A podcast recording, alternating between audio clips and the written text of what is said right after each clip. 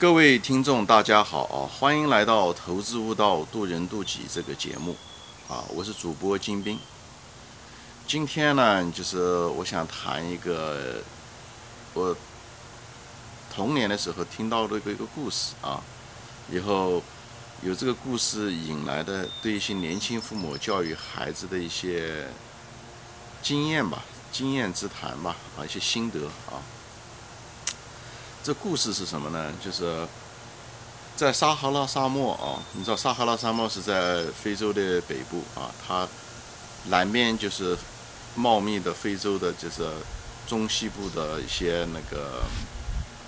呃森林和热带森林，它北边呢就是地中海，湿润的地中海，所以每年呢它都有一些那个候鸟啊，就是迁徙，嗯，对吧？冬天的时候，秋天来临的时候，它就往南边飞；以后春天来的时候，它就往北边飞。所以这些候鸟，各种各样的鸟呢，它就是，但是都要飞越这个撒哈拉，就是撒哈拉沙漠。以后它们也是通过各种途径吧，飞越过去。有一年呢，这个有一只就是一只鸟呢，它是一种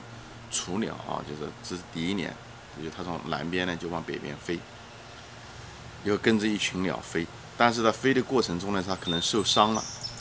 以后就落伍了，就呃落下来了。以后落下来以后，它就乱飞，飞飞飞，就是在它生命都快结束的时候，一下子看到一个那个沙漠中有个绿洲啊，因为这沙漠非常非常宽广无垠，食物水源都非常非常少，所以各种鸟就找各种途径，非常艰苦的九死一生才能过去。所以呢，他当时就是觉得就是要死了这只雏鸟，最后没想到，在他生命最后快结束的时候，突然之间看到了一个小小的绿洲啊，以后这绿洲里面有一家院子，他就从那个院子就落了下来，就嗯掉落到这个院子里面，以后这院子里住了一个老太啊，这个老太，她呢可能是这个村庄这个小绿洲村庄唯一一个。他的那个当时那个地方，因为在沙漠之中嘛，所以年轻人都出去了，所以这个老人呢，他年轻的时候就住在这，所以他也没有离开，就一直在这。有时老人一下子看到了这只鸟，他就把这个鸟，把它弄弄搞一搞，给它喝点水啊，吃点东西啊，帮它包扎包扎，以后这个鸟就活下来了。以后他就等这个鸟稍微长大了以后，又可以飞的时候，他又让这个鸟飞走了。你知道鸟它都是有些记忆，它在迁徙的过程中啊，所以来年的时候，第二年的时候，这鸟呢就生了很多蛋，以后就是又生了一批雏鸟。是第二次来迁徙的时候呢，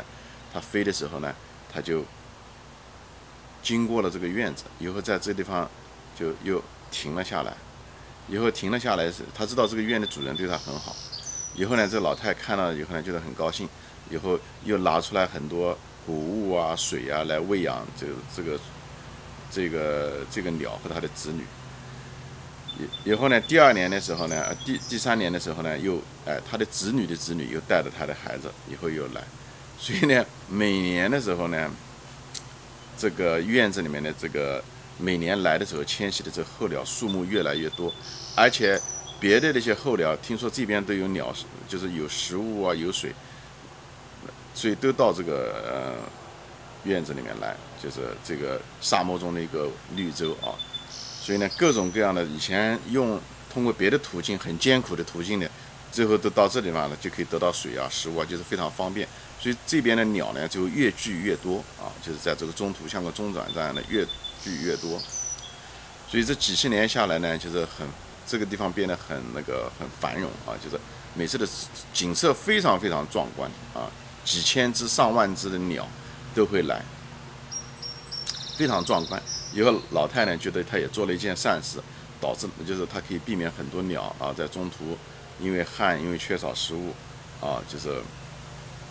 可以活下来，子孙可以繁衍。但是有一年呢，这个老太呢就得了病，后来得了病以后呢就过世了。以后一个月以后呢。那些候鸟如期呢，又迁徙到了这个院子，对不对？他们又非常干渴，他们总等着一场，对不对？丰盛的食物和饮料和水，但没想到几十年延续下来的传统呢，这时候呢却没了。以后这些鸟也没有备案，也没有其他的准备，以后这些鸟最后都死在了路途中，因为它们没有给养，就是到了这院子来，这院子是空空荡荡。后来大批大批的鸟，成千上万的鸟就这样的死了。这就是一个很悲惨的一个故事啊！开始看上去是一个很幸福、很美好的一个故事，但最后是一个很悲惨的结尾结束。这就是告诉，就是人这个世界啊，就是很多东西吧。你虽然一个非常良好的一个愿望，但是结果很可能不是按照你的良好的愿望结尾的。所以，我们人类在这方面还是相对来讲比较简单啊，看到问题就是没有那种动态感，没有那种第二层思维，呃，没有结局性的思维吧。最后就导致了我们在当下的时候。做事情的时候，很可能，嗯，其实是好心做错事，就是这样。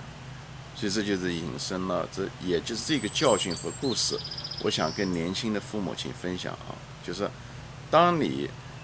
你觉得你很疼你的孩子，你想帮他做所所有的事情，怕他受苦，怕他受罪，对不对？什么都帮他做好，饭菜都给他准备好，不让他做家务事，不怕他犯错，怕他在外面受欺负。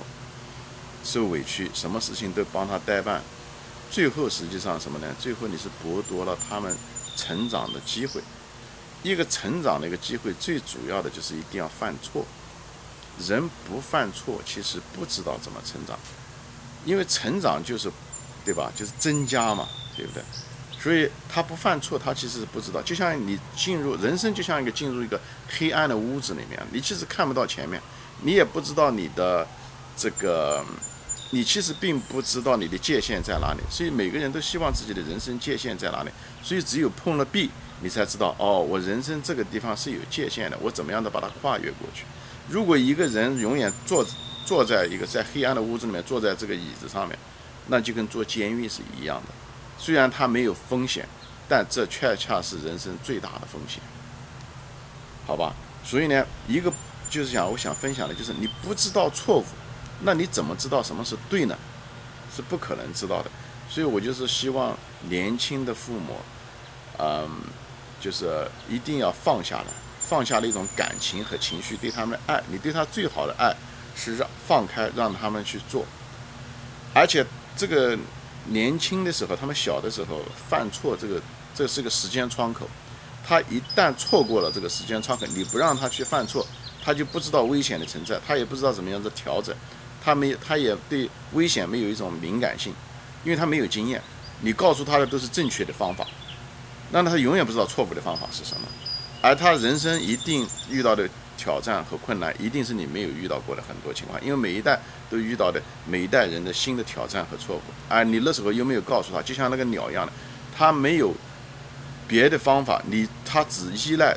就是叫所谓的路径依赖。他如果只是依赖你告诉他的东西。他没有别的，因为他没有犯错，所以他没有自己的那种真正的能力，他只是被传授和记忆出来的东西。而一旦那个条件转变，他就手足无措，以后犯很多错误。所以他那种能力的培养，实际上是一个时间窗口，就像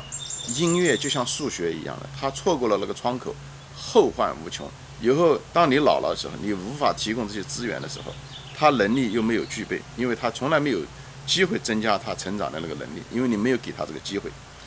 最后，随着年龄的成长，他的这个判断力越来越差，就很糟糕。我就是遇到过一个人，他老犯同样的错误，他一辈子都五十岁的人了，他老犯同样的一个错误。你比方说他在女人身上，他一他老是遇到不好的女人，以后他家人老是觉得是他运气不好，其实不是，就是因为他从来他年轻的时候，上面两个姐姐，以后所有的家里面事情都是包办。所以他根本不知道什么是风险，怎么样的判断，什么是好人，什么是坏人，什么是优质的，什么是不好的，他就没有这个概念。所以等他到三十岁的时候，二十多岁的时候，他已经丢掉了这个机会。以后虽然有机会弥补，但那个效率非常低。所以我就在这里就是跟年轻的父母分享，一定要让你的孩子要放开，让你的孩子去试验，让他犯错。当下的时候啊，你觉得犯错受苦好像是不好的一件事情，但是对长远来说，这其实是一件好事情。如果那些候鸟不是依赖这个老嗯嗯这个老人，而是还是通过各种路径嗯飞到他们该去的地方，他们就不会死那么多人。就是因为他们产生了这种依赖，最后的结局是长期来讲，这就是个灾难和悲剧。就是用这个故事来跟，特别是年咱们中国人，特别是年轻的母亲，特别是那种中国的母亲对孩子的那种呵护，所谓的呵护和爱吧，真的要很小心，真的要很小心，因为后面可能真的是适得其反。啊，就在这里分享，谁都是第一次做父母啊，我们就说过，我们的我们只有一代做父母，特别是中国那种独生子，顶多生两个，